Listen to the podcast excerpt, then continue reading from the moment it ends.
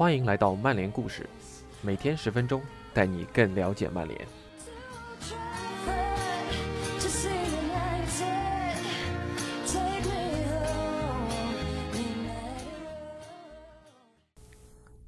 今天的曼联故事承接昨天，以下是今天的曼联故事：索尔斯克亚专访第一部分下集。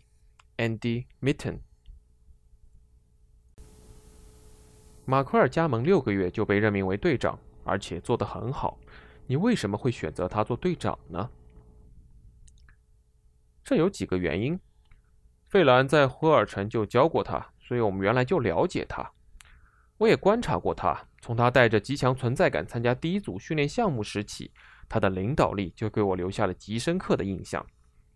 你越了解他，就越能从他身上看到一名领袖的模样。他就是在这样的角色里成长起来的。阿什利杨想去意大利，当这件事情真的发生时，我没有什么难以抉择的。马奎尔就是我们的领袖。在球员当中，场上场下的领导有多么重要呢？俱乐部的行动很重要。我们在这次隔离期间已经看到了这一点。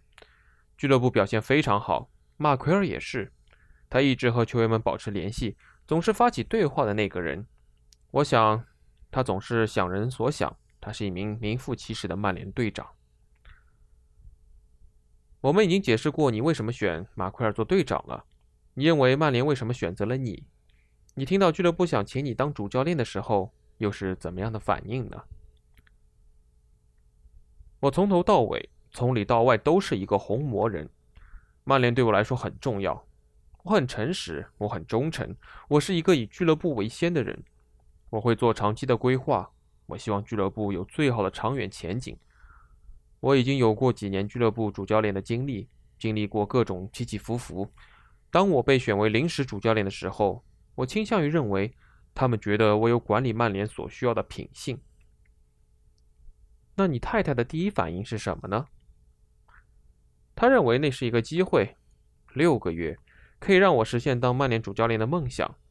在我以前的合约里一直都有一个条款，那就是如果曼联来找我，那我就会离开。这是我多年以来的梦想。当我还是一个孩子，我玩电脑游戏时就一直想当主教练，所以当主教练一直是我的梦想。能形容一下你和伍德沃德的关系吗？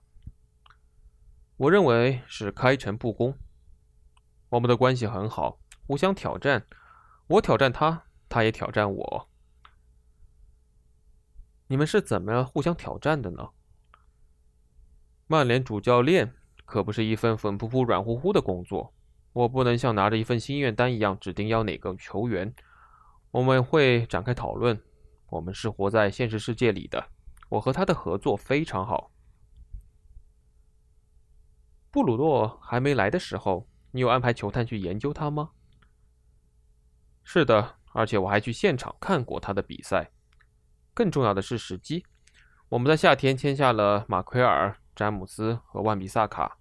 我想要一个比赛的基础，想先要有一个稳固的后防，这就是我的优先选项。在二比零战胜曼城的德比战后，你说到了球队和球迷之间的联系。为什么这会对你如此重要呢？在接下来的几年里，发动老特拉福德帮助球队有多重要呢？从刚回到这家俱乐部开始，我和球迷之间的关系就非常好。他们知道我曾经是一名在每次比赛中都付出全部的球员。我想他们知道我作为主教练也会这么做。我不是球场上最好的球员，但我永远倾尽所有。我想我的球员也都做出了全力以赴，球迷们能看到这一点，他们也给出了回应。和曼城那场比赛的气氛无与伦比，就像我们二比一战胜热刺那场一样，那是非常非常好的气氛。为曼联踢球，你需要能力，但同时你也需要其他的素质。你对球迷文化和球迷所做的牺牲了解多少呢？对很多人来说。足球就是信仰，是人们生命中最重要的存在。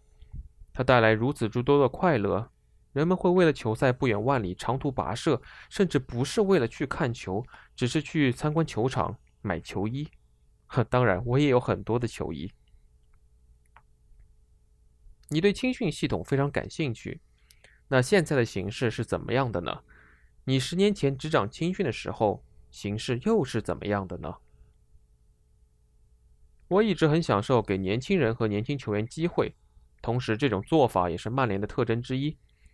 年轻球员会全力以赴，他们在职业生涯的起步阶段，你可以帮助他们成长为曼联球员应有的样子。历史上，我们的青训系统一直很优秀。现在，我希望能看到更多球员升上一队，有两三名不同年龄组的球员，也许明年就会挑战一队的比赛了。在头一年，你会学到非常多。考虑到脱欧，我们必须保持这个优势，因为我们一直都是最好的没有之一，是对青训球员来说最好俱乐部。我们要的不是平庸的青训球员，我们要的是有某种能够为曼联一线队踢球的 X 因素的球员。俱乐部会有非常好的球员，帮助他们把自己打造成曼联需要的球员。在博格巴十六岁来到这里的时候，我们就是这样做的。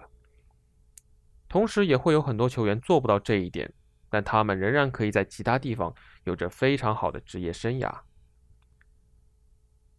你在早年执掌卡林顿的时候学到过哪些关键的知识呢？嗯，太多了。我这里有一幅照片。是我在2009至10赛季执掌预备队和阿斯顿维拉进行决赛时的那支队伍。首先，队医、装备管理员和守门员教练现在都还在俱乐部工作。博格巴也在照片上，他从乔伊斯那里学到了很多。我们还保持着联系。就在封锁隔离开始前，他还带着索尔福德的预备队来和我们的预备队打过比赛。执掌预备队的工作是很难的。你并不是在打造一支球队，你的工作对象是个人，希望能有一两名小球员升上一线队，但这项工作做得越好，对队伍来说就越不利。我有过一些沮丧的日子，但这些日子塑造了我，我学到了很多。当年的经历也使我成为一名更强硬的主教练。比如我带队打的第一场比赛，傅爵爷在中场休息时走进更衣室。我们在兰克夏郡青年杯决赛上对上利物浦，他敲响了更衣室的门。当时我刚刚做完中场讲话，安排好了换人。他对我说：“要确定你已经处理好了，换人要这样这样。”我能听到，但球员们听不到。当时我已经换好人了，和他说的一样。最后我们战胜了利物浦，而我也看到了战胜利物浦对他来说有多么的重要。请选出你作为曼联主教练期间的高潮和低谷，并且解释一下为什么。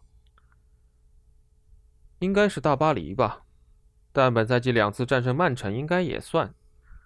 低谷，上赛季客战埃弗顿，那是我这段经历的低谷，但也是本赛季的开始之时。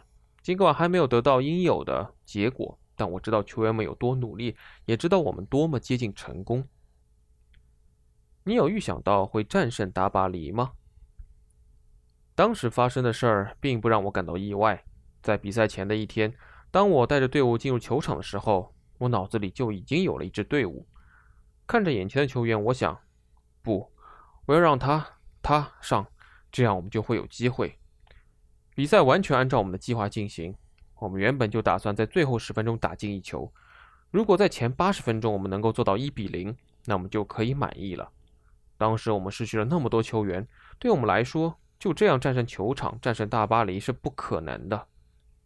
我们必须踢一场聪明的比赛，所以我们在比赛中换过阵型。在上半场，我们打的是四四二低位防守，以及两名站位比较低的前锋。我们有几个不同的录像分析小组，基兰和迈克尔分为不同的两班。我们和弗雷德以及斯科特开了很长的会。弗雷德在矿工时就打过这个阵型。我们确实是用矿工和曼城比赛的录像告诉弗雷德，我们希望他怎么做的。我们事先和拉什福德、卢卡库做了很多的准备。我们觉得大巴黎太自信、太轻松了。我们希望比赛节奏慢下来，让他们觉得没什么好努力的，因为他们很顺利。然后我们计划用快速突破打击他们。我们球队可以做到这一点，快速。在比赛前一晚的新闻发布会上，当我说觉得我们可以做到时，我并没有撒谎。我太喜欢赛后的反应了，那种快乐。但我们在精神上和生理上都非常疲劳。后来我们就感受到了这一点。在过去的几个月里，随着队伍的状态提升，有很多对麦肯纳、卡里克的夸奖。但是你怎么回应那种时不时出现的认为曼联需要一个更有经验的教练组的建议呢？我对此不同意。虽然经常有各种关于我们的看法，但我不认为你能够得到一位比费兰更有经验的教练。我们都有很长的球员职业生涯，而费兰还有很长时间的教练生涯。我也不是一个新手。我在莫尔德经历了六个半赛季，在卡迪夫也执教过一年，还带过曼联的预备队。我还可以说说马丁·珀特，他曾经在世界各地任职。我在卡迪夫的时候，他也在那儿。我们共事的时间不多，但我能感觉到他是一名人才。他在语言方面也很擅长。理查德，我们的守门员教练，也是我曾经合作过很多年的人。你在执掌曼联预备队之前就已经开始执教了。我们能回到你在克里斯蒂安松带领一支街区球队的早期执教经历吗？迈克尔森，你的朋友，也是现任克里斯蒂安松的主教练，告诉我们。奥莱打造了一支很好的球队，他想要我们这里最好的球员。你真的曾经骑着自行车到处去发掘球员吗？你真的曾经从镇上的其他区域挖球员吗？是真的，我从学校找球员，同时我也骑着自行车到镇上别的区域去挖球员。我所有的队友都住在同一片区域，我们有最好的队伍，但他们和我不是一个地方的。我们这个区域也有我们自己的街区球队，我的球队。叫马拉尼科，名字来自于马拉多纳、普拉蒂尼和几科。你是克里斯蒂安松人，但却在附近的摩尔德执教，这就好比你是个巴塞罗那人，却在执教皇马；是个博卡人，却在执教河床一样。哈哈，那不是一个水平的事情，但确实我们是对头。当克里斯蒂安松努力要升入一级联赛的时候，他们的第一场比赛就是主场迎战我们。莫尔德，我只好做那个讨厌的人。我们以一比零战胜了他们。相信我，成为整个克里斯蒂安松唯一不支持本镇球队的家庭，那可不是一件好受的事情。但我的孩子们都很忠实于我。我去年九月份去过那儿，见到你以前的教练阿尔森。他们告诉我，当他们击败你执教的莫尔德，你是真的很不高兴。让我们这么说吧。在那次比赛以后，我有一段时间都不愿意直视他们。你意思是说你输不起吗？我不会在输了比赛以后花很多时间在圆滑处事上。我所做的只是我必须做的事情，去面对媒体，然后就是拜拜回见，转头回家。我家在克里斯蒂安松，在那里大家都很高兴，只有我除外。在挪威的那个地方有两支来自不同镇的队伍，而且都在顶级联赛。那是非常好的事情。如果你在这个夏天只能签下一名球员来补强球队，那会是哪个位置呢？